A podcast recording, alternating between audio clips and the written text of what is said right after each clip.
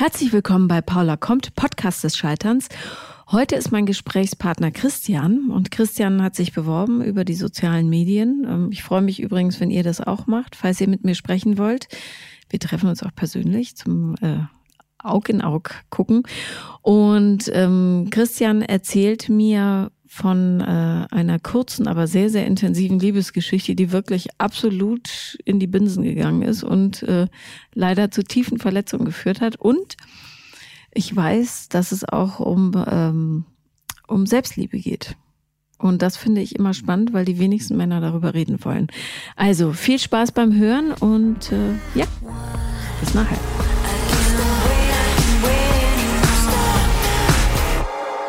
Herzlich willkommen, Christian. Hallo Paula. Der erste Mann, äh, was mich persönlich besonders freut. Eine Ehre. ja, und ähm, du hast dich beworben bei mir. Ja, habe ich, äh, ja? weil ich habe nämlich auch eine ziemlich krasse Geschichte des Scheiterns. Und nachdem ich dann deinen Podcast gehört habe, habe ich gedacht, den, das muss ich jetzt auch mal loswerden. Und vor allem, es war ja auch noch kein Mann da. Das stimmt, ja, das stimmt. Und ich wollte dann auch mal die Männer präsentieren hier. Das ist absolut fabelhaft, äh, liebe Zuhörer und Zuhörerinnen. Ich darf Ihnen Christian kurz beschreiben. Oder euch. Wir duzen uns ja. Ähm, du bist 38 Jahre ja. alt, sehr, sehr groß. Wie groß bist du? 1,90? 1,95. 1,95. Stattlicher Mann, dunkelbraunes Haar. So ein. Ähm, Echt braun? Sonst sagen die Leute immer, ich wäre blond. Ach ja, na gut, vielleicht ist das Licht. Kann sein. Ich hätte, ja, ja, blond.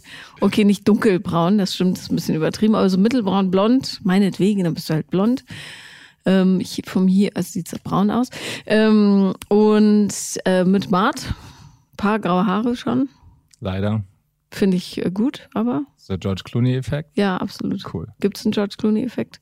Keine Ahnung, aber das sagt man ja immer, ne? Die Männer, die dann so diese silbernen Haare kriegen, so, so. silberrückenmäßig. Hm. Und George Clooney war ja auch ziemlich unattraktiv, als er jung war. Da würde ich widersprechen, aber ähm, okay. wir reden ja nicht über George Clooney, wir reden über dich. Also, wenn du dich extra auf den weiten Weg nach Berlin machst, um mir diese Geschichte zu erzählen, dann möchte ja. ich natürlich auch hören, worum es geht. Also schieß los. Okay, alles klar. Also die Geschichte, warum ich dich mir bei dir gemeldet habe, war die Tina. Mhm. Die Tina war Chirurgin. Ja. Also wirklich eine äußerst erfolgreiche Frau und ähm, ich habe die in der Bar kennengelernt und habe mich sofort so krass verliebt, wie ich mich davor noch nie verliebt hatte. Was meinst du mit sofort? Gesehen und zack? Gesehen und verliebt. Also dieses okay. Love at First Sight, mhm. was man immer so hört, so war es tatsächlich. Dazu muss man auch wissen, zu der Zeit war ich 30. Okay. Und ich war davor eigentlich noch nie wirklich verliebt. Also ich kannte, ich habe mir schon immer Sorgen gemacht, kannst du dich eigentlich wirklich verlieben? So aber du, du hattest vorher Beziehung? Aber nur äußerst kurz. Was war das längste? Das längste davor war zwei Monate oder so. Im Ernst, ja? Also muss man auch wissen, ich bin im Alter zwischen 15 und 28, ich glaube 13 Mal umgezogen. Mhm. Das heißt, immer wenn ich eine Frau kennengelernt habe, wusste ich, ich wusste eigentlich immer schon, dass ich eh in drei Monaten dahin gehe oder dahin gehe. Also ich konnte mich wirklich nie auf eine Beziehung einlassen. Okay, aber sag mir mal, warum bist du so oft umgezogen? Das ging los damit, dass ähm, meine Eltern halt, mein Vater wurde ins Ausland versetzt und wir mhm. mit der Familie sind halt immer hin und hinterher gezogen. Und dann waren wir auch auf einigen Auslandsstationen wirklich nur ein, zwei Jahre. Dann bin ich auch in den USA studieren gegangen. Danach hatte ich dann auch viele verschiedene Jobs, sodass sich das so ergeben hat. Dann habe ich noch ein MBA gemacht. Also ich war halt einfach richtig so, ich war eigentlich nie irgendwo da. Und das hat man dann auch gemerkt. Und deshalb konnte ich mich, glaube ich, auch nicht wirklich auf die Frauen einlassen. Und ich weiß auch, dass ich in der Zwischenzeit sicherlich das ein oder andere Herz gebrochen habe, weil ich dann vielleicht auch nicht so nett war. Mhm. Ich war aber immer ehrlich. Ich habe noch nie jemanden beschissen. Ich habe den Frauen auch wirklich gesagt, hey, das wird nichts länger, weil in fünf Monaten muss ich wieder dahin ziehen. Ja, ach, du weißt ja, wie das ist mit den Männern, die immer ehrlich sind. Das ist so schwierig. Ich habe das Gefühl, das benutzen auch sehr, sehr viele eben, um direkt auszuschließen, dass da eine Bindung entstehen kann. Ja, das, das war auch auf jeden Fall so. Also ich hatte damals auch wirklich das Gefühl, das weiß ich noch, dass ich habe mir viele Gedanken gemacht, bist du denn wirklich bindungsfähig? Geht das überhaupt? Kannst du überhaupt richtig verliebt sein in jemanden? Und da war sicherlich auch viel dabei, um einfach so was aufzubauen. Mhm. Also um, um die Frauen von mir wegzuhalten. Aber okay. es war doch einfach eine Zeit, wo ich wusste, dass ich viel umziehe und dann kann man sich auch wirklich nicht richtig einlassen. Jedenfalls war das bei mir so. Und ich hatte dann halt auch, weil ich halt mich so ein bisschen auch in diesen Kreisen bewegt habe, kannte ich halt auch viele Beispiele von so Long-Distance-Beziehungen, die total gescheitert sind, was nicht geklappt hat. Und Mit hab, Kreise meinst du äh, so Leute, die Diplomaten halt, oder nee, war der einfach Leute, die viel umher, nee, nee, nicht im diplomatischen Dienst, aber viele so Exchange-Students, Leute, Mhm, die im mhm. Ausland sind, Ja, ja, okay. so Gut. jetzt, ich meine jetzt nicht auch nicht irgendwelches Jet-Set, sondern einfach Leute, die halt viel umherreisen. Ja, aber ich meine, selbst als Teenager, äh, ich, also ich erinnere mich an meine Teenagerjahre, da war ich eigentlich ständig verliebt in jemanden. Ob das so richtig echt war, wage ich zu bezweifeln, aber Ja, also ich weiß noch, ich habe, bis ich 15 war, habe ich eigentlich ziemlich kontinuierlich in einer norddeutschen Kleinstadt gelebt, die ich jetzt nicht nennen mag. mhm. Und da war ich immer total in ein Mädchen verschossen und ich wusste, wir ziehen jetzt ins Ausland. Und an meinem Abschiedsabend, wo ich weggezogen bin, habe ich sie das erste Mal geküsst. Mhm. Dann habe ich mit, mit, mit ihr noch wirklich Briefe geschrieben, sowas gab es ja damals noch. Aber ja, da ist dann, das hat sich dann halt auch so verlaufen dann, ne? Aber das weiß ich noch. So, das war, da hatte ich sie endlich. Wahrscheinlich war das bei ihr dann auch so. Sie wusste dann halt auch, okay, der Typ ist bald weg, wer weiß. Kann man ja auch nicht so genau wissen. Hm. Okay, aber an diesem Abend in der Bar, da hat es dich richtig erwischt. Da hat's mich richtig erwischt. Ja. Könntest du sagen, was dich so angesprochen hat? Ähm, zuallererst natürlich das Äußeres, Äußere. Mhm. Das hat mich zuerst angesprochen, weil wenn man sich so in einer Bar kennenlernt, guckt man ja aufs Äußere. Beschreib sie mal. Blond, an allen Stellen, an allen Stellen genau richtig gebaut. Also Hintern, Brust. Also jetzt nicht unbedingt schlank, aber so, wie mal eine Frau aussehen muss. So. Ja, da sind ja die Geschmäcker verschieden. aber in meiner ja. Welt aber wirklich sehr weiblich. Mhm. Und ähm, genau das war auch immer, was ich immer allen Leuten gesagt habe, wie meine Traumfrau aussieht. Also vom Äußeren hat sie eigentlich relativ genau dem entsprochen, was ich immer als Traumfrau definiert hätte. Also das ist so wie wenn du immer so eine Fantasie hast und dann steht sie drauf. Mhm. Hast du sie direkt angesprochen? Ja, das war irgendwie so wieder, ich, wir waren beide ein bisschen betrunken und dann so in der Bar und ich habe dann so versucht, mich so zu ihr rüber zu bewegen, um das so irgendwie so natürlich machen zu lassen. Irgendwie in diesem ganzen betrunkenen Wirrwarr sind wir irgendwie ins Gespräch gekommen. Ich weiß gar nicht, ob ich sie angesprochen habe oder sie mich, aber ich weiß noch, dass ich jedenfalls aktiv versucht habe, mich da hinüber zu bewegen, um da so in, in, in ihren Dunstkreis zu kommen.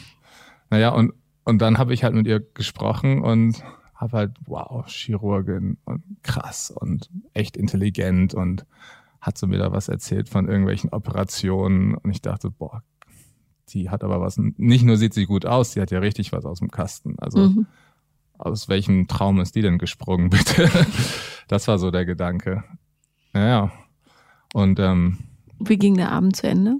sie ist dann mit zu mir gekommen Mhm. und sie wollte dann auch schon gleich mehr. Mhm. Und weil ich sie halt so gut fand, habe ich gesagt, nee, das lassen wir mal lieber. Und lass uns doch erstmal kennenlernen. Und das hat sie mir dann auch gesagt, das hat sie eigentlich am meisten beeindruckt zuerst. Dass ich nicht sofort die Möglichkeit, weil sie wollte, Mhm. dass ich nicht sofort draufgesprungen bin im wahrsten Sinne des Wortes. Da dachte sie echt so, das hat sie mir danach dann auch erzählt, so wow. Weil ich glaube, wenn das passiert wäre, wäre das ein One-Night-Stand gewesen und dann wäre es das gewesen. Warum unbedingt? Weil das, glaube ich, auch so, habe ich dann später rausgekriegt, ihr Modus operandi war.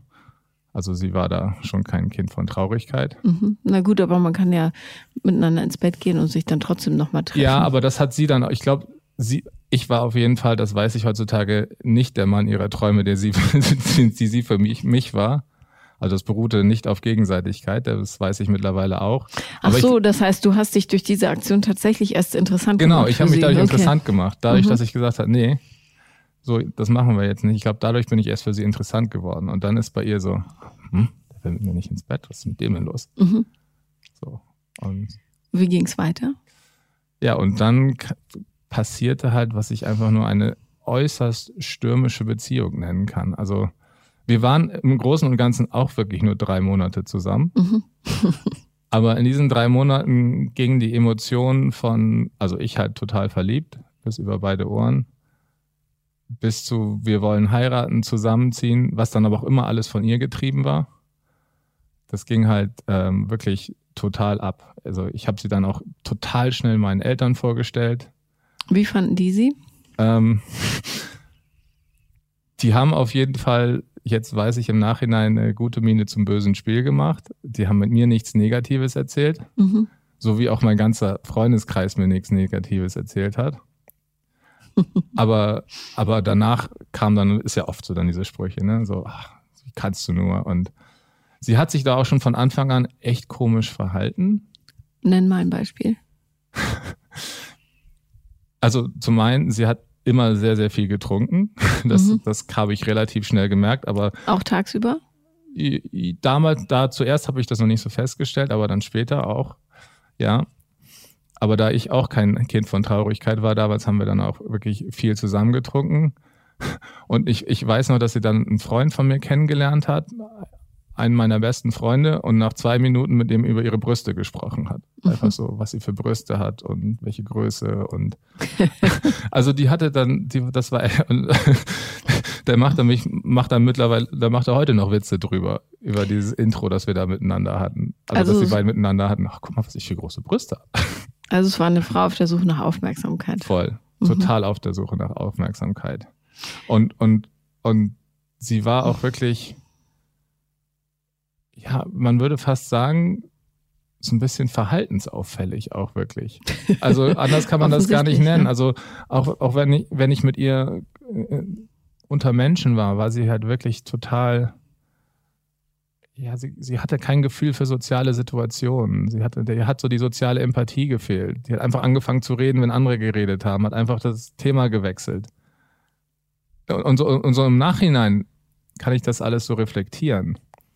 Aber damals, ich war so über beide Ohren verschossen, da hat man das nicht gemerkt. da war ich einfach nur total verliebt und einfach so, wow, was für eine Frau. Und also es war dir nicht peinlich, wie sie sich verhalten hat? Oder unangenehm? Nee. Also irgendwie so unterschwellig schon manchmal, aber ich dachte einfach nur, was für eine tolle Frau. Und dann hat sie zum Beispiel auch immer die ganze Zeit über ihre Arbeit, über die Chirurgie geredet mhm. und hat Leuten da auch wirklich genervt und gelangweilt mit endlosen Beschreibungen von irgendwelchen chirurgischen Eingriffen. aber ich fand das halt total toll. Ich dachte, wow, dass man sowas kann, dass man so Leben in den Händen hat. Das ist ja wirklich faszinierend. Hattest du denn damals ein Gefühl für deine eigenen Bedürfnisse? So als Mensch? Nee. Ich glaube, würde ich sagen, nicht.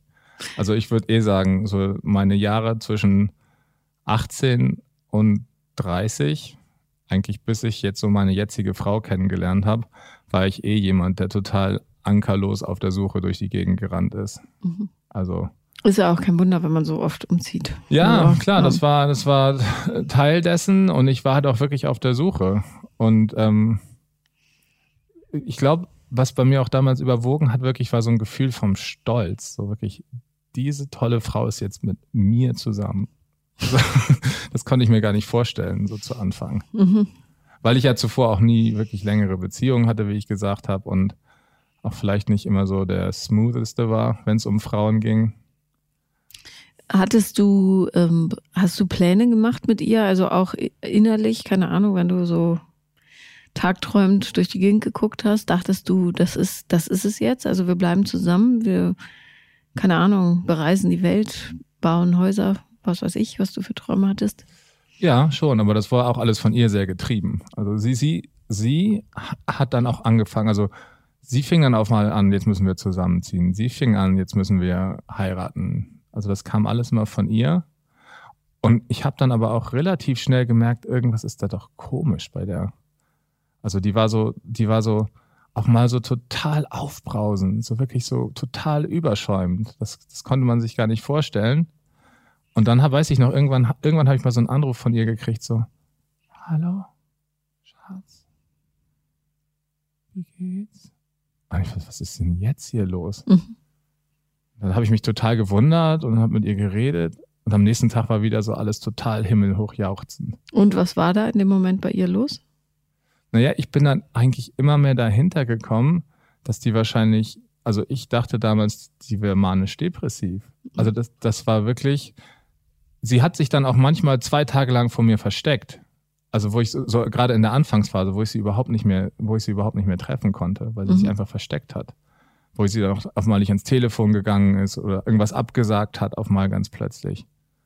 Und dann habe ich irgendwie gemerkt, wow, so. Aber das, das Krasse daran war jetzt rückblickend, ich habe das gemerkt, es war mir trotzdem egal. Ich habe dann mhm. gedacht, so, ich kann sie retten. Also mir wurde halt immer mehr klar, dass sie wahrscheinlich ein psychologisches Problem hat. Mhm. Was ich natürlich dann auch hart fand, wenn man so einen Job hat. Ne? Ja, ja, klar. Sie, also sie hatte nicht nur ein psychologisches Problem. Das führte ja offensichtlich dann auch, du hast gesagt, sie hat unheimlich viel getrunken, also war sie richtige Alkoholikerin. Das, das kam dann, habe ich mehr und mehr auch gemerkt, dass sie also zu Anfang haben wir nur abends, weißt du, wie man halt so abends ausgeht, da säuft mhm. man halt mal ein, ne? So gerade so, wenn man so Ende 20 ist, ist man ja auch mehr so in diesem Lifestyle drin. Fand ich ja auch total toll. So endlich eine Frau, mit der man richtig saufen kann. Na gut, saufen oder bis zur Besinnungslosigkeit sich Ja, voll ich hatte da ja auch öfter mal einen mehr getrunken. Das, aber bei mir hat sich das halt aufs Wochenende beschränkt und mhm. dann war es das. Und dann weiß ich auch noch einmal, da hatte sie gerade so eine krasse Nachtschicht also sie hatte auch dann, wie das halt so im Krankenhaus so ist, krasse mhm. Nachtschichten. Sie hatte auch totale Schlafprobleme, konnte nicht schlafen. Kam ich dann abends um sechs nach Hause und sie lag dann da irgendwie passed out auf dem Sofa, halb nackt mit einer halb leeren Flasche Wodka. Und da dachte oh ich so, wow, krass. Okay. Das war das erste Mal, dass dir auffiel, dass sie wahrscheinlich ein Alkoholproblem hat? Ja, das ist das erste Mal, wo es mir bewusst geworden ist. Hast du sie darauf angesprochen, als es wieder ging? Äh, nee, habe hab ich nicht. Also mhm. in der Zeit, in der wir zusammen waren, habe ich nicht getan. Wart ihr zusammengezogen? Nee, nee, nee, nicht. nee, noch nicht. Also das, das ist dann ja auch sehr abrupt geendet, das mhm. Ganze. Also sehr passend zu dieser stürmischen Beziehung. Okay, aber lass mal langsam vorgehen. Also sie liegt da. Also für eine Chirurgin ist es natürlich unheimlich blöd, wenn sie Alkoholikerin ist, weil das mit dem Fokussieren klappt dann eben nicht so gut. Nee, eben, genau. Zumindest nicht dauerhaft. Ja. Das habe ich mir auch die ganze Zeit also viel mehr im Nachgang dann auch gedacht. Jemand, der anscheinend manisch-depressiv ist und noch Alkoholikerin, die Chirurgin ist. So. Mhm. Und umso mehr ich dann dahinter gekommen bin, also hat sie dann auch dann zum Schluss dann auch offen zugegeben, sie hat mit dem Trinken angefangen, als wirklich so die, als mit diesen Nachtschichten so losging, mhm. weil sie nicht schlafen konnte. Ja. Also einfach um in den Schlaf zu kommen, hat sie sich dann halt in den Schlaf getrunken. Und das war eigentlich der Auslöser. Bevor das mit diesen Nacht Nachtschichten losging, war das nicht so. Das heißt, die ist einfach mit diesem krassen Krankenhaus-Lifestyle nicht zurechtgekommen. Ist ja auch schwierig, wenn du tags oder nachts arbeiten musst und dann dieser große Druck, die psychische, ja. psychische Belastung ist ja enorm. Ähm, naja, und wenn sie dann tatsächlich so eine Bipolarität in sich trägt, ist es wahrscheinlich auch ein gutes Mittel, um sich aushalten zu können. Nicht? Ja. Wenn du so hin und her schwingst. Ja, ja. Hat sie äh, dich beworfen oder dich geschlagen oder sowas? Nee, nee, nee. Zu mir war die immer, also zu mir, zu mir hat die gar nichts gemacht, nichts mhm. Aggressives. Im, Im, Gegenteil. Also sie war schon, also sie war dann auch zum Schluss halt schon auch eher so unterschwellig total aggressiv zu mir. Also dazu muss man auch wissen, ich hatte eigentlich auch gerade so in diesen Jahren zwischen 20 und 30 immer ziemlich mit meinem Gewicht zu kämpfen. Und das war halt auch so ein Thema, bei mir. Also das heißt, was pummelig. Ja. Hast du ähm, Stress weggegessen oder? Ich weiß gar ja, Stress, Langeweile, keine Ahnung, wo das herkam. Also jetzt, jetzt bin ich bei 1,95, 90 Kilo. Damals hatte ich 100. Also als das mit ihr war, hatte ich vielleicht so 105, 110. Ich war auch mal auf über 120. Also das. Und sie wusste halt, was das für ein Thema bei mir war. Mhm. Und sie hat dann auch schon relativ schnell so, ja, du musst jetzt aber auch mal Diät machen und so, wenn ich dich mal meinen Eltern vorstellen soll, dann müsstest du aber jetzt hier nochmal 10 Kilo abnehmen. Also, Diät? ja. Oder ich habe auch eigentlich nur zwei Freunde von ihr getroffen die ganze Zeit. Und ähm, auch aus dem Grund, dass sie sich für sie nicht präsentierbar war. Im Ernst, ja? ja hat sie dann auch zum Schluss auch so gesagt. Das finde ich krass. Ja. Wo sie natürlich voll in meine größte Unsicherheit reingehauen hat. Also mhm. Sie wusste halt, dass es ein Thema ist, das mich sehr umtreibt. Wie waren die Freunde so zu dir? Hattest du das Gefühl, das sind gesunde Freundschaften oder? Ja, also sie hatte eine wirklich sehr, sehr gute Freundin, die ich auch kennengelernt habe, die auch total nett war. Hast du mit der mal über den Alkoholkonsum gesprochen? Nee, weil das dann ja nachher alles so plötzlich auseinandergegangen ist. Also mhm. ich hätte ja ich hatte mir das schon alles auch so vorgenommen und ich, wie gesagt, ich wollte sie dann auch retten. Ja. Also was ja eigentlich eher mehr, was kennt man ja eigentlich eher mehr von Frauen, ne? Diese, dieses Rettersyndrom. Ja, ja, das stimmt. Wobei, es gibt es auf beiden Seiten nicht, aber ja, Frauen machen das gerne. Ja. Und aber dann durch das abrupte Ende ähm, ist das dann nie dazu gekommen. Wobei ich dann nachher mit dieser einen guten Freundin danach noch mehr Kontakt hatte als mit ihr. Weißt du, wie das auf der Arbeit war? Also ist sie besoffen in den Dienst gegangen? Oder? Nee, das hat sie nie gemacht. Und wie, wie lange hat sie sich ausgenüchtert vorher? Also sie hat, sie hat da sehr drauf geachtet.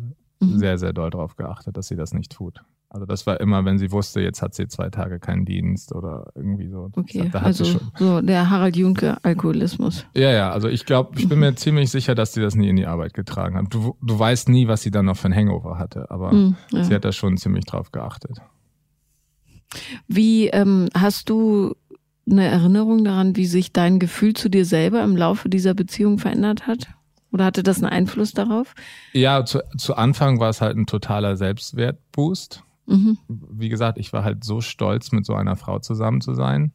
Und dann, dann das projiziert man dann ja auch so rüber so ein bisschen, ne? Also, weil man denkt so, wow, dieser Knaller mit mir zusammen.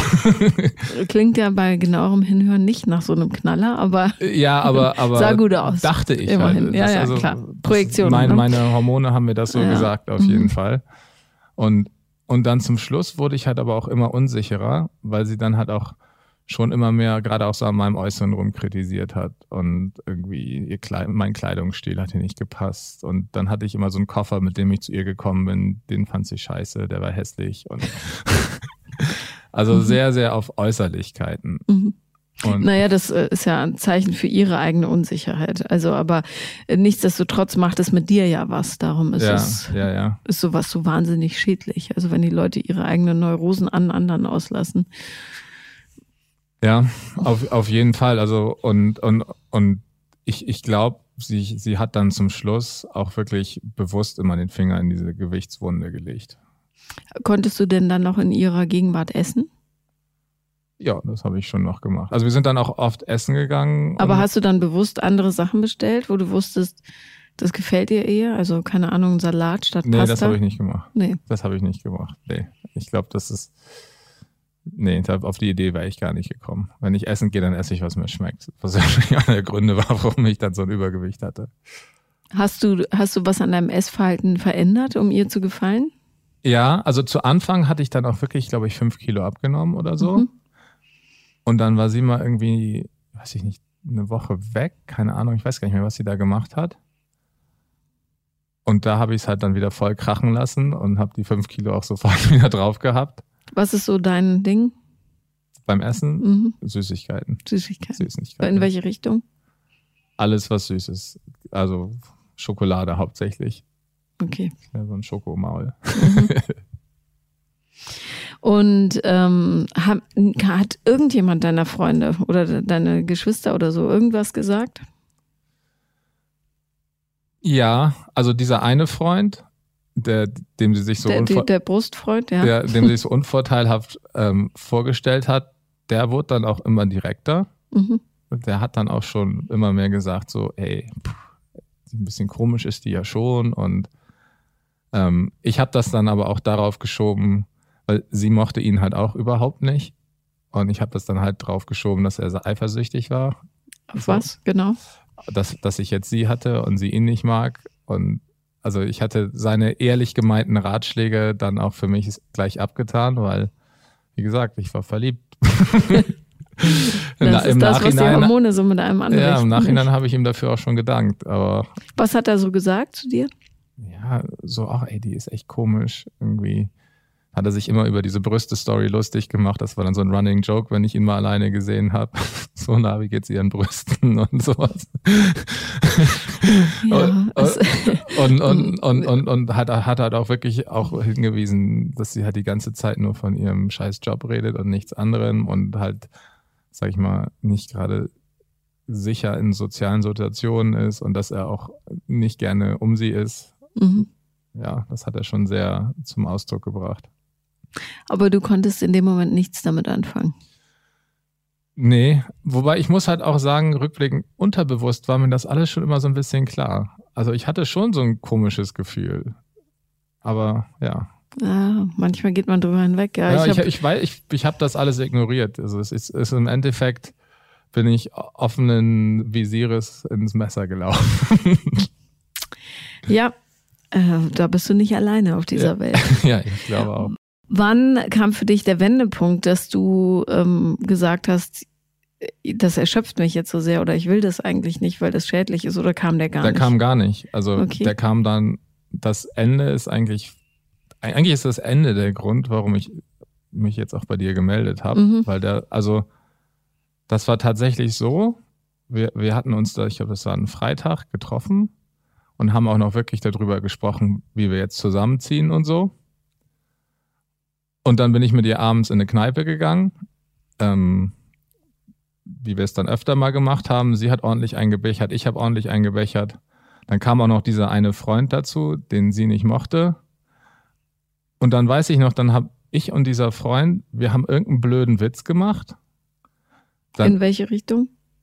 Ich glaube, es ging wirklich darum, dass, dass wir beide immer jetzt so einen Bauch haben werden. So, mhm. Und dann hat sie eine Szene in der Bar gemacht, wirklich filmreich, ist schreiend aufgestanden und hat das Restaurant verlassen oder hat die Bar verlassen. Hat sie noch was zu euch gerufen? Nee, also schon, aber wir waren alle ein bisschen angetrunken, weiß ich nicht mehr so genau. Aber was in die Richtung, ihr, ihr spinnt ja alle oder ihr seid ja, widerlich oder, oder, oder was, was, wird bei euch nie besser und keine Ahnung und ihr Fetten, also nicht ihr Fettis, aber so, ich weiß es wirklich gar nicht mehr, aber sie hat uns noch so ein paar Sachen hinterhergeworfen und hat die Bar verlassen und das ist das letzte Mal, dass ich sie gesehen habe und ihre Stimme gehört habe. Seitdem war weg. Also wirklich von, wir reden über Heirat und Zusammenziehen zu dieser, diesem Abgang innerhalb von einer Stunde.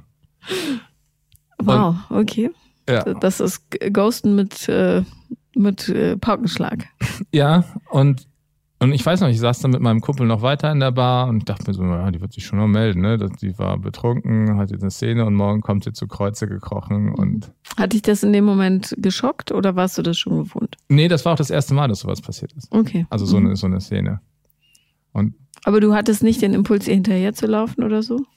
Nee, ich habe mir extra gedacht, das bringt jetzt eh nicht. Das weiß ich noch ganz genau, so von wegen, ich will jetzt ja nicht das Hündchen sein, das ihr hinterher rennt. Die soll erstmal wieder klarkommen und dann wird sie schon kommen. Da war ich auch fest von überzeugt, dass die am nächsten Morgen reumütig vor meiner Tür steht und sich für die Szene entschuldigt, mhm. weil das jetzt ziemlich aus dem Nix kam, das Ganze. Ja, ja. Naja, und dann ging so Samstagmittag, Samstagabend. Dann bin ich schwach geworden, habe sie dann mal angerufen, nichts passiert. Aber es klingelte noch? Es klingelte noch. Mhm. Dann am Sonntagmorgen bin ich dann auch tatsächlich zu ihr rübergefahren, habe geklingelt, aber ist nichts passiert an der Tür.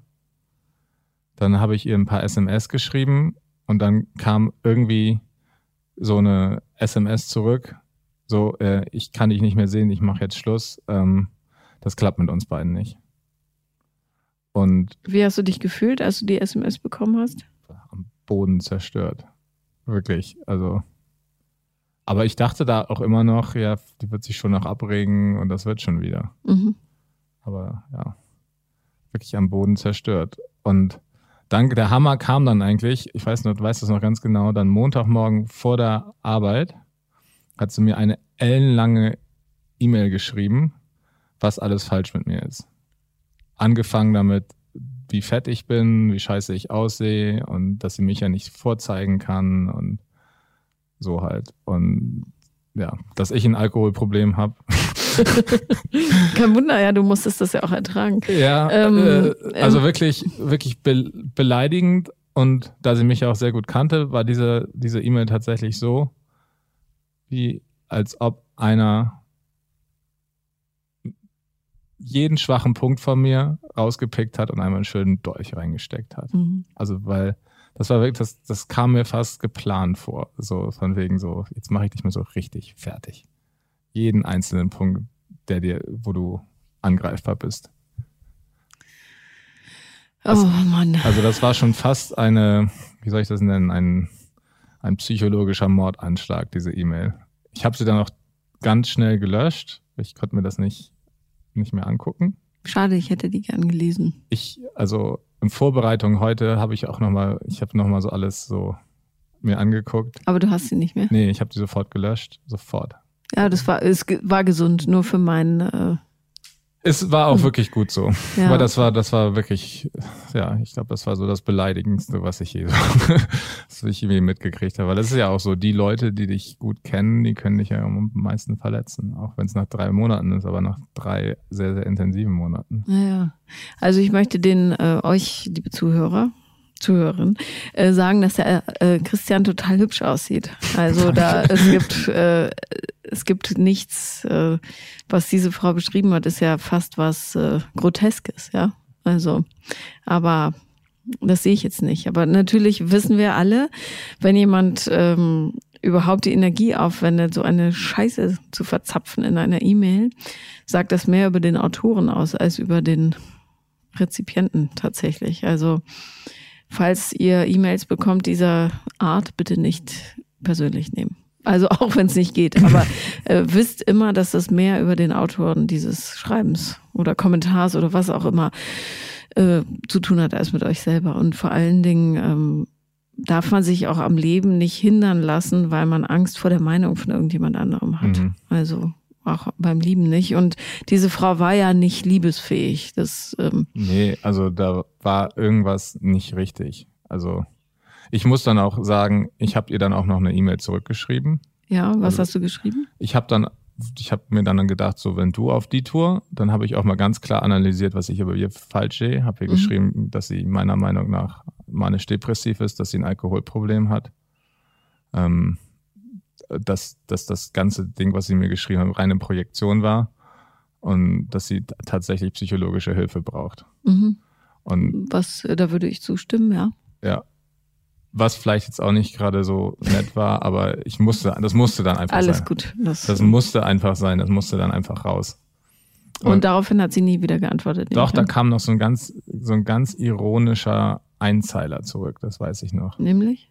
Irgendwie so von wegen, irgendwie von wegen, ja, dann bin ich ja wirklich eine tolle Frau. Irgendwie sowas, ich weiß es gar nicht mehr, aber so, so, so, so ein kleiner nochmal hinterher. Okay. So ein bisschen so, so, so ein passiv, passiv-aggressives Beleidigtsein. Und, und, ähm, und dann zwei, drei Tage später hatte ich auch mal einen Brief bei mir im Briefkasten mit einem Schlüssel. Von, sie hatte meinen Wohnungsschlüssel, der noch ganz unpersönlich so, hier, da ist dein Brief, äh, da ist dein Schlüssel. Und hattest du noch Sachen bei ihr? Nee, ich hatte keine Sachen bei ihr. Und sie bei dir? Sie hatte noch Sachen bei mir, die habe ich ihr dann irgendwann mal vor die Tür gestellt. Also, das war es ja auch eh. Ich hatte kaum was bei ihr. Also, sie hatte den Schlüssel zu meiner Wohnung, aber ich nicht zu ihrer Wohnung. Warst du mal bei ihr? Ja, ich war ganz oft bei ihr. Und wie sah das da aus? Schön, schön. Also, da für ihr Umfeld konnte sie schon sorgen, also für ihr Wohnumfeld. Ja, ja, klar. Also, ich meine, Sie hat ja auch gut verdient, so als Chirurgin, ne? Die hatte ja, Putzfrau ja. und so. Das ja. sah schon alles sehr ordentlich aus. Und sie hatte auch durchaus ein Auge für Design. Das war so schon schick alles.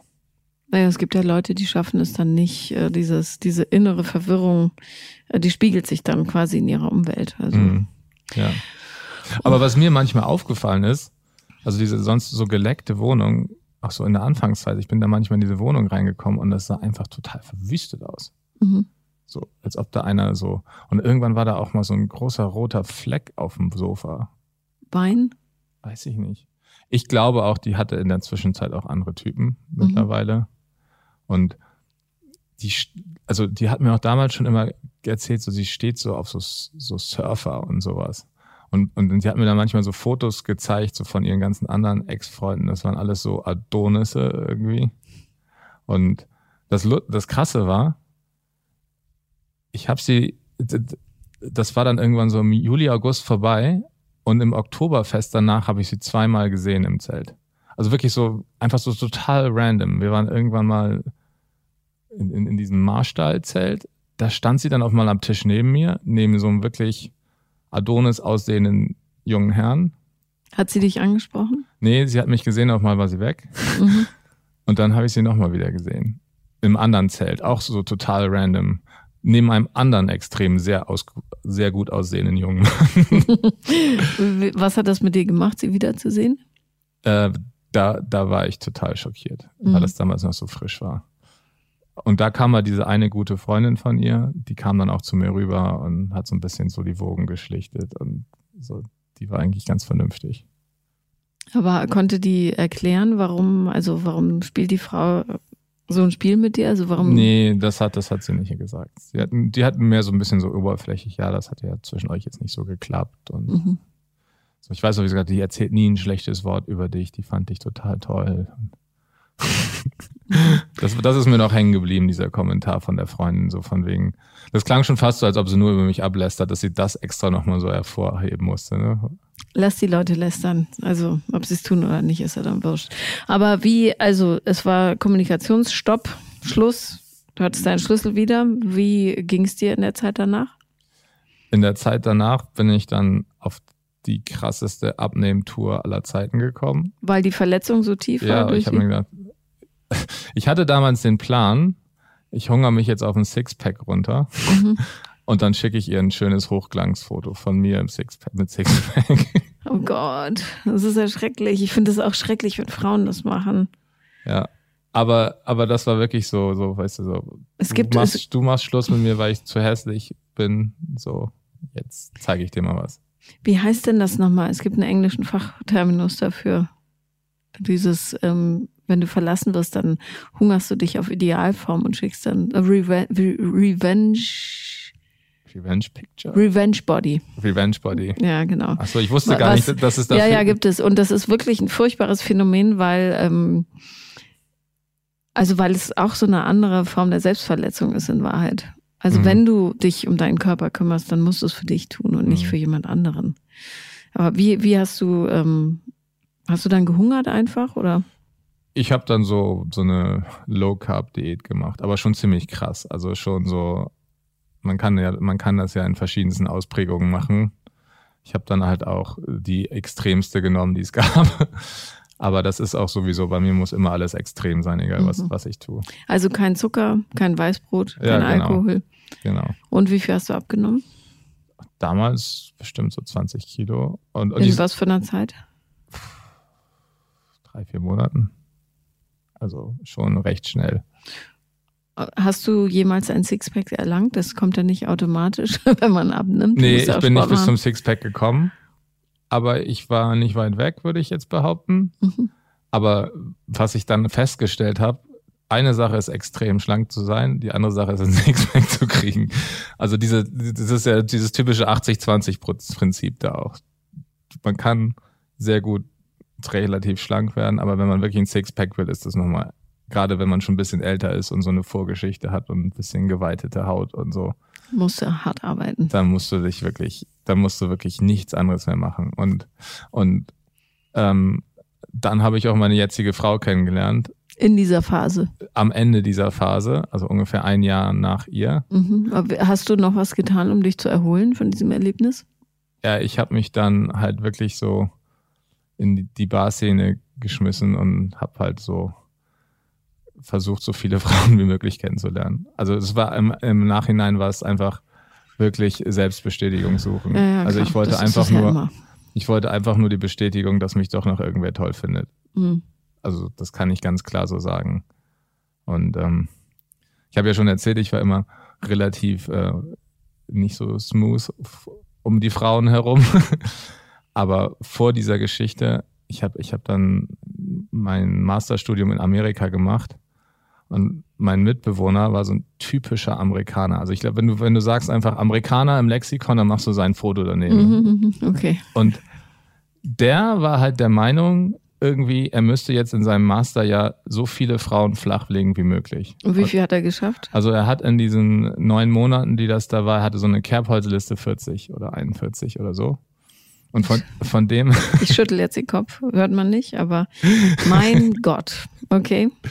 Der hat immer ja. so, einen, so einen Spruch, mein Schwanz ist wie ein Freizeitpark, jeder darf, kriegt, jeder darf drauf reiten. Toll. Also das heißt, der hatte auch tatsächlich keine Standards. Also mhm. der hat wirklich. Egal. Der hatte mal ein Wochenende, da hatte er eine 17-Jährige und eine 46-Jährige. Der war besonders stolz drauf, dass er so diese Bandbreite abgedeckt mhm. hat. Also Aber, ich finde es immer so schade, wenn die Leute ähm, Sexualität oder, oder sagen wir so ihren, ihre Sexualität so wegschmeißen. Und ich habe überhaupt nichts dagegen, dass man sich austobt oder Spaß hat. Aber diese Bedeutungslosigkeit, das ist, glaube ich, wirklich, also bin ich fest von überzeugt, einfach auch nicht gut für die Seele. Mhm. Also bei ihm, ehrlich gesagt, habe ich mir damals nicht viele Gedanken darüber gemacht, warum er das tut. Aber worauf ich jetzt hinaus wollte, ich habe von ihm eine ganze Menge gelernt. Nämlich? Wie man Frauen anspricht. Und, und das will ich jetzt natürlich hören. Wie spricht man Frauen an? Also, er hatte halt, er hatte halt so einen Trick, der bei mir auch wirklich tatsächlich immer geklappt hat. Mhm. Wenn du mit einer Frau im Gespräch bist und dann lehnst du zu ihr hin und berührst sie mit der Hand ganz bisschen so. Ja. Zieht sie zurück, hat sie kein Interesse an dir, hält sie die Hand da, findest du dich gut und du kannst weitergehen. Und mit, mit dieser Theorie, ja. nach, nach dieser Geschichte da mit der Tina, habe ich mich dann hier in die Barszene geschmissen und auch sehr viel Erfolg gehabt. Und das hat tatsächlich immer geklappt. Also wirklich. Also ich bin damit nicht einmal auf die Schnauze gefallen. Die erste Frau, bei der das nicht geklappt hat, war dann meine jetzige Ehefrau. Okay, die Geschichte will ich auch noch hören, aber ich will ganz kurz noch äh, zurück in diese Trauerphase oder Schockphase, ähm, weil sowas kann einen ja wirklich traumatisieren, solche mhm. Erlebnisse. Ähm, und ich glaube ja, dass äh, bloßes Menschenaufreißen eben nicht reicht, um sowas zu verarbeiten, gerade wenn jemand so sehr ans Eingemachte geht und einen so tief verletzt. Ähm, und äh, hat das, hat diese, die Art, wie sie dich behandelt hat, hat das Auswirkungen gehabt? Also bist du vorsichtiger gewesen? Bist du, hast du, warst du unglücklicher abends? Hattest du Schwierigkeiten, Sonntage auszuhalten? Irgendwas? Ja, also es, ich, ich habe mich dann voll in dieses Abnehmen gestürzt. Also das mhm. war, eine, also ich habe meinen ganzen Tag danach strukturiert. Also das hat mir Halt gegeben. Und dann musst du natürlich auch nicht denken und keine Gefühle fühlen. Ja, eben. Also es war wirklich, ich bin fünfmal die Woche in Sport gerannt bei jeder Kleinigkeit. Also das ist ja auch tatsächlich so, machst du viel Sport, kommen Endorphine, geht's dir besser. Mhm. Ähm, ja, ich, ich habe total reglementiert gegessen und habe mich wirklich an diesem, an diesem Konstrukt von meinem Abnehmen habe ich, habe ich mich festgehalten. Und gleichzeitig habe ich halt dann, wo ich dann gemerkt habe, wow, ich werde jetzt mal dünner, ich sehe mal besser aus, habe ich mich dann halt voll versucht, die Bestätigung woanders zu finden.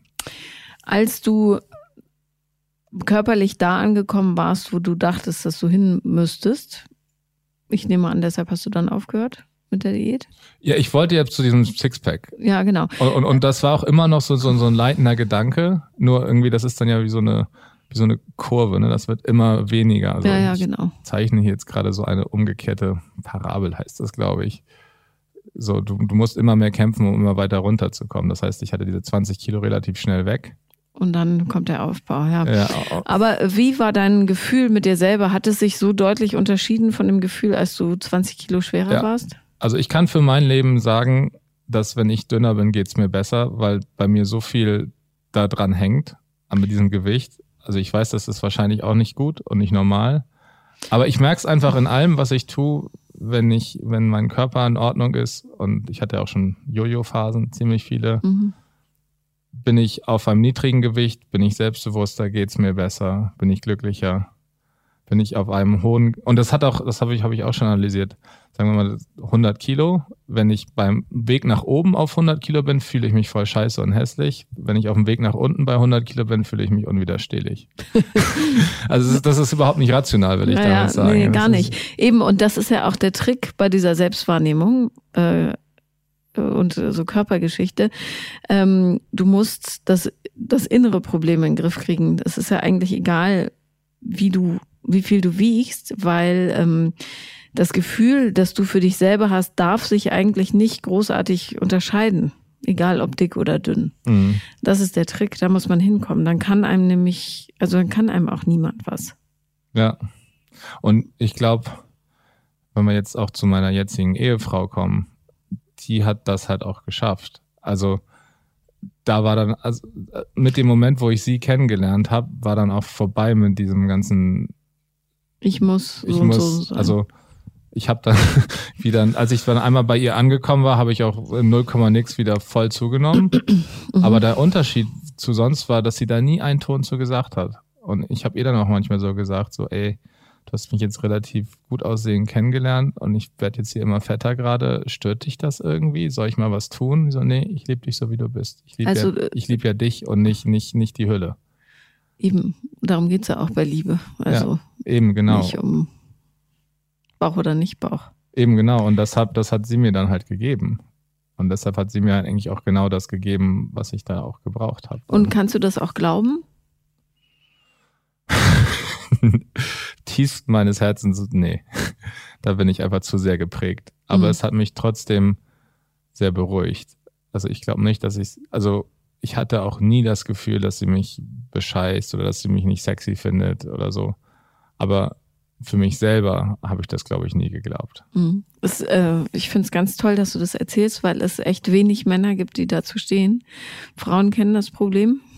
Ja, also viele Frauen. Ähm, ich glaube, weil Frauen auch noch stärker als Männer nach dem Äußeren bewertet werden. Äh, aber es gibt wenig Männer, die tatsächlich ähm, so eine Geschichte erzählen.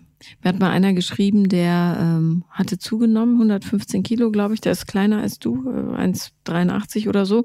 Also war schon ein Bällchen und hat gesagt, dass sein Verhalten sich so verändert hat, dass er Mühe hat, seine Beziehung aufrechtzuerhalten, weil er sich gar nicht mehr vor seiner Frau ausziehen mag, Mhm. weil er denkt, wenn sie sieht, also wenn sie ihn sieht, wie er tatsächlich aussieht, dann verlässt sie ihn sofort. Was natürlich Quatsch ist. Der hatte auch eine Partnerin, die ihn liebt und nicht seine Hülle. Aber ähm, diese Selbstwahrnehmung oder oder sagen wir so der, der das dieses mangelhafte Selbstbild, was eben sich nur auf Oberflächlichkeiten konzentriert, das kann ganz schreckliche Sachen im Leben machen. Also total. wirklich. Also ich kann das zum Teil gut nachvollziehen. Also ich hatte auch Phasen, wo ich nur rückwärts am Spiegel vorbeigegangen bin, aus der Badewanne raus. Einfach damit ich mir das nicht angucken musste. Hm, Und so, und Kenne ich auch. ja. Ja. Und mir fällt es auch ganz schwer, Fotos von früher anzugucken. Das ist mir, da stellen sich mir die Nackenhaare hoch. Hm. Also das ist mir richtig peinlich. Aber ähm, siehst doch so, du hast dieses Gewicht gebraucht für, ich weiß nicht für was, aber es war ja nötig. Also Speck ist immer ein Schutzpanzer Mhm. und offensichtlich brauchtest du das. Ja, Und diese Chirurgin war so unsensibel oder gefühlskalt, dass sie genau diese Tatsache einfach nicht akzeptieren konnte ja, und auch kein Erbarmen hatte mit dem kleinen Christian, der sich da drin versteckt. ja. Ich glaube, bei ihr war das auch einfach auch viel Projektion. Also Na die, klar, die ja. hatte, die hatte solche Probleme mit sich selber. Und da stand dann halt jetzt ein einfaches Ziel vor ihr. Naja, die braucht halt, braucht jemand, der perfekt ist, in Gänsefüßchen, äh, damit äh, ihr eigener Mangel, damit sie den darin verstecken kann. Sie hat Mhm. nämlich jemand Perfekten, nicht Ja. jemanden, der auch Fehler hat. Gott bewahre. Ja, ja. Ja. Ähm, deine Frau, ich merke schon, du wirst die Geschichte gerne erzählen, wie du sie kennengelernt hast. Die hast du auf einer dieser Bartouren kennengelernt, Nee. in der nicht. Die habe ich nicht auf einer dieser Bartouren kennengelernt. Das war, die habe ich nämlich im Internet kennengelernt. Ach. Ja, und zwar hat meine Schwester damals geheiratet Mhm. und auf dieser Hochzeit sollte ein unglaublicher Männerüberfluss sein. Das war schon, also es war an der Gästeliste klar, dass 40 mehr Männer als Frauen da sind. 40. 40. Oh, das ist eine weil, Menge. weil der, mein Schwager sehr, sehr viele Kumpels hatte und meine Schwester eher mehr so zwei, drei beste Freundinnen. mhm. Und dann habe ich mir einfach nur gesagt, du gehst nicht alleine zu dieser Hochzeit. Nein, ich suche mir jetzt eine Frau, die ich damit hinnehmen kann. Wie im Film. Ja, Es gibt so einen Film, genau so einen. ja. Ja. Und, und ich wäre eigentlich das beste Testimonial aller Zeiten für diese Dating-Plattform, Mhm. weil ich habe das immer für Loser-Kram gehalten. Und dann dachte ich jetzt, okay, jetzt muss ich mir eine suchen, die man auch vorzeigen Ist das kann. die Wisch und Weg? Nee, das gab es damals noch nicht. Okay. Ähm, ich will jetzt keine, keine Namen hier nennen, Okay, keine Schleichwerbung gut. machen. Nee, Die gibt's wir aber noch. Okay. Und ähm, ich habe dann wirklich, war auf dieser Plattform, hatte eine, also ich habe ein paar Frauen angeschrieben, habe mit zwei Frauen telefoniert, habe eine Frau getroffen und die habe ich geheiratet. Aber du hast deinen Wunsch klar formuliert, Suche Begleitung für Hochzeit? nee, ich habe, das habe ich, das hat sie erst kurz vor, vor unserer Hochzeit erfahren, dass das damals mein Hintergedanke war. Ach so, okay. Also ich habe mein Ziel auf dieser Dating-Plattform, ich wollte jemanden, mit dem ich zu dieser Hochzeit gehen kann. okay, aber du wolltest dich schon auf ein bisschen verknallen wenigstens. Ja, ja, genau. Und ich, Wie viel, wie viele Monate vor der Hochzeit war es? Mm, Das war so drei Monate davor. Ist ja auch knapp getimed. Knapp getimt, ja. Was sprach dich genau an ihr an? Ähm, wie das halt so ist, das Foto.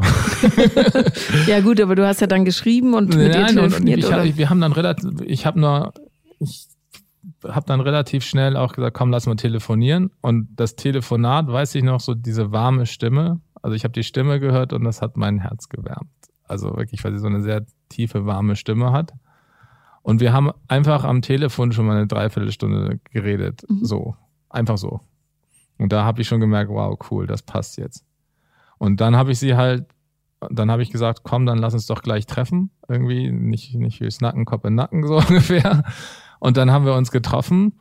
Und dann habe ich halt an dem Abend dann, ich bin ja auch sonst so der Meinung, man darf da nicht zu lange rumreden, ähm, habe ich dann gleich meinen Trick hier gemacht, was ich erzählt habe. So. Du geguckt, ob sie die Hand wegzieht? Ja, und sie hat sogar die Hand auf meine gelegt. Mhm. Also dachte ich so, Score. Ja. Naja, und, und So toll ist der Trick übrigens nicht, aber okay. ja, es hat sonst aber geklappt. Das heißt geklappt, du siehst halt, ob jemand mag oder nicht. Ja, naja, und ähm, naja, und dann beim Abschied ähm, wollte, wollte ich ihr, sie dann küssen und dann ist sie mir schreiend weggerannt, Was? Warum? weil sie im Nachhinein gesagt hat, ich hätte sie einfach total überfordert und dass ich wäre der erste Typ gewesen, der sie versucht hat, auf dem ersten Date zu küssen. Was? Was das, ich auch total strange Das fand. ist ja sehr unglaubwürdig. Ja. Aber, und dann dachte ich, und dann, ich weiß, Also ist sie wirklich schreiend die ist weggerannt? dann weggerannt. Sie ist Aber in- ohne zu schreien. Ja, also, aber gerannt. Sie hat die Hände in die Hand genommen und ist gerannt. In die U-Bahn gerannt. Oh nein, und du? Ich stand dann da so perplex und ich weiß noch ganz genau, dann stand ich da auch erstmal eine Minute, wie blöd. Und dann bin ich halt die U-Bahn hochgegangen, dachte so, scheiße, das war jetzt eine tolle Frau, das hast du mal schön verkackt. Herzlichen Glückwunsch. Und dann kam auch mal eine SMS von ihr, so, äh, danke für den schönen Abend, lass uns doch nochmal treffen. Und, also sie mochte Okay. mich tatsächlich auch wirklich. Ja, ja. Ich habe sie einfach nur komplett überfordert. Sie Okay. hatte halt nicht mit gerechnet. Mhm. Das war das Problem. und ähm, Gott, vielleicht knute ich immer zu schnell. ja, und, Mhm. Ja. und dann, dann dachte ich auch zu Anfang, dass sie total in mich verschossen ist, weil ich dachte so, ich hätte, wir hatten dann ein zweites Date, da haben wir dann relativ schnell geknutscht und so. Und dann dachte ich, dachte ich, sie ist total in mich verschossen und ich habe dann auch ziemlich schnell so, naja. und ähm, Ziemlich schnell was? Entschuldigung, ich weiß nicht, in welche Richtung es geht. Nee, über, äh, ziemlich schnell sie dann meinen Freunden vorgestellt, so, okay. Mhm. Eltern vorgestellt und sowas, weil und und trotz der Geschichte vorher mit der Chirurgin. ja, weil ich okay. musste sie auch für die Hochzeit Oh ja, um Gottes Willen. Das hattest du immer noch im Aha, Kopf. Und ich fand sie halt auch wirklich toll und sie war halt ganz anders Mhm. als die Chirurgin. Und ich habe dann im Nachhinein von ihr aber erfahren, dass sie eigentlich in den ersten Wochen immer schon Schluss machen wollte, weil sie sich nicht so ganz sicher war. Aber ich habe das auch total falsch gelesen. Und sie sagt, sie hat sich dann erst langsam aber sicher total in mich verliebt. Mhm, und ich mhm. dachte eigentlich, dass es bei ihr auch mehr so Liebe auf den ersten Blick war. Also Okay. und, und, und, und sie sagt auch immer, wenn ihre Freundinnen sie nicht überzeugt hätten, hey komm, der ist doch ganz nett, jetzt geh doch noch mal mit dem aus, dann hätte sie auch Schluss gemacht. So nach den ersten paar Dates, weil ihr das alles zu schnell ging. Und ähm, dann, dann hat sie meine Geschichten auch nicht geglaubt, dass ich so viel umhergezogen bin. Sie dachte, ich erzähle irgendeinen Bullshit. Mhm. ich würde zu gerne mal deine Dating-Technik beobachten aus erster Reihe, aber gut. Ähm, sehr erfolgreich okay. äh, war es dann meistens wahrscheinlich nicht. ähm, so, was jetzt natürlich jeder wissen will, hat es dann mit der Hochzeit geklappt? Ja, ich habe sie mit zur Hochzeit genommen. Mit welchem Argument? Ich meine, wenn eine Frau völlig überfordert ist und dann nach drei Monaten zu sagen, weißt du was, du kommst mit zur Nee, Hochzeit ich meiner wusste Schwester. ja nicht, dass sie so überfordert ist. Das habe so. ich ja alles erst nachher erfahren. Ach so, das hat sie da gar nicht Nee, erwähnt. das hat sie mir dann nachher erzählt, als wir dann wirklich lange zusammen waren. Da habe ich Okay. das erst so rausgekriegt. Weil nach drei Monaten auf die Hochzeit der Schwester, ich meine, das ist ja schon ein großer. Mhm. Aber deshalb habe ich sie dann ja auch schnell meinen Eltern vorgestellt, dass die sie kannten und Okay. Aber Wie, wie lief die Hochzeit mit der? super, Ja. super. Sie hat sich super in die Familie eingeführt, alle fanden sie toll. ja, und ich meine, klar, ich hatte, ich wollte sie ja nicht nur für die Hochzeit. Ich habe mir gedacht, wenn Ja, es ja, klar, toll aber ist, ich dann, meine- ja, das war halt der erste Grund. Und Ja. im Endeffekt habe ich ihr die Story erst dann ein paar Wochen vor unserer wirklichen Hochzeit erzählt, dass das damals mein Auslöser war. Und aber jetzt finden sie es auch lustig. Wie, wie schnell habt ihr dann geheiratet? Nach drei Jahren Ah ja, okay. Das und heißt, ihr drei Jahre später ein Kind. Mhm. Ja, jetzt kommt ein zweites Kind. Wieder drei Jahre später? Nee, ja, auch fast drei Jahre später. Ja. Ja. okay. Ja. Und ähm, denkst du noch oft an dieses schreckliche Erlebnis zurück? Nee, also jetzt ist es wirklich weg. Also ich bin erst eigentlich wieder, also das ist, ich weiß auch noch so, sie hat mich dann halt auch damals ja so auf Facebook entfreundet sofort, Mhm. die Tina. Und ich, dass ich zu Anfang jeden Tag auf ihr Facebook-Profil gegangen bin und noch geguckt habe, total bescheuert. Und ich weiß nicht, das letzte Mal war ich, weiß ich nicht, fünf, sechs Jahren mal zu gucken, wie die jetzt so aussieht irgendwie. Mhm. Aber nee, also mittlerweile ist es lustig. Aber als ich dann halt deinen Podcast gehört habe, habe ich gedacht, so jetzt kann ich auch mal was beitragen. Vielleicht einfach äh, nochmal. Mittlerweile ist es halt eine lustige Geschichte, aber damals war das nicht lustig. Also das will ich jetzt nicht sagen. So ist es ja oft mit, ähm, mit Erlebnissen. Irgendwann wird es so eine Anekdote und Ja. dann tut es auch nicht mehr so weh. Ja, Ja. äh, genau. Also mittlerweile ist es eine lustige Anekdote, wie irgendwas krasses, was in der Uni passiert ist, wo Ja. man irgendwie nach zu viel Bier irgendwo vom Tisch gefallen ist. Keine Ahnung, aber so in die Kategorie ist das jetzt mittlerweile gerutscht. Aber interessant, weil ähm, eines der prägendsten Liebeserlebnisse meines Mannes ist äh, auch eine Geschichte, die drei Monate lang ging. Und die war so erschreckend für ihn, dass er heute noch daran, also so knappst, der denkt daran zurück und empfindet das als viel größer, als es von der Zeit her eigentlich Mhm. war. Also Ja. Manchmal Also- sind es die kleinen Sachen, die. Ja, also ich glaube, das habe ich dann schon besser verarbeitet, aber auch dank meiner jetzigen Frau. Also Mhm. ich glaube, wenn ich sie dann nicht kennengelernt hätte, dann hätte ich halt immer weiter dran rumgeknapst an der Geschichte. Aber, aber so hat man sich dann halt, hat man gleich was, hat man halt was anderes gehabt und jetzt wirklich mal jetzt so wahre Liebe gefunden, muss man das ja fast nennen. Ja, aber es ist ja gut, wenn du das verstanden hast, Ja. was der Unterschied ist. Und ich finde deine Geschichte ein ganz tolles Beispiel dafür, dass man immer und wirklich immer, immer, immer auf das Bauchgefühl hören sollte. Und diese Stimme, die dann hochkommt und sagt, irgendwas stimmt hier nicht, auf die muss man hören, weil die sagt nie, die, also die sagt immer die Wahrheit. Immer. Mhm. Und ähm, also egal wie man fragt, die wussten es meistens vorher schon. Ja, das kann ich nur bestätigen. Also ich weiß noch dieses komische Bauchgefühl mit dieser Tina. Und ich weiß auch noch ganz genau, als ich das erste Mal mit meiner Frau telefoniert habe, so dass ich sagte so, ja, das passt. So, das war so ein ganz anderes Gefühl. Das war Ja. so, ja, wie so ein Sch- Schloss, das so passend zuknallt. Sehr gut. Möge es äh, zusammenbleiben. Ja, Ja. da bin ich fest Und mach dir nicht so viel Sorgen über deinen Körper. Nicht mal heimlich. ja, das, das wird wahrscheinlich immer so bleiben, aber ich, das, auch das wird immer das besser. muss es nicht. Ja. Ich, ja, das, aber das äh, erklären wir in einem anderen Podcast. ähm, herzlichen Dank, Christian, für deinen Besuch. Ich fand es Ja. ganz toll. ja, danke dir, Paula. Sehr gerne. So, und wir hören uns weiter nächstes Mal bei Paula kommt, Podcast des Scheiterns. Und ähm, ich freue mich, wenn ihr was gelernt habt, euch darin wiedererkannt habt vielleicht. Und ihr könnt mir gerne schreiben, überall in den sozialen Medien, auf Facebook oder Instagram, wenn ihr euch bewerben wollt. Ich antworte sofort. Bis dann.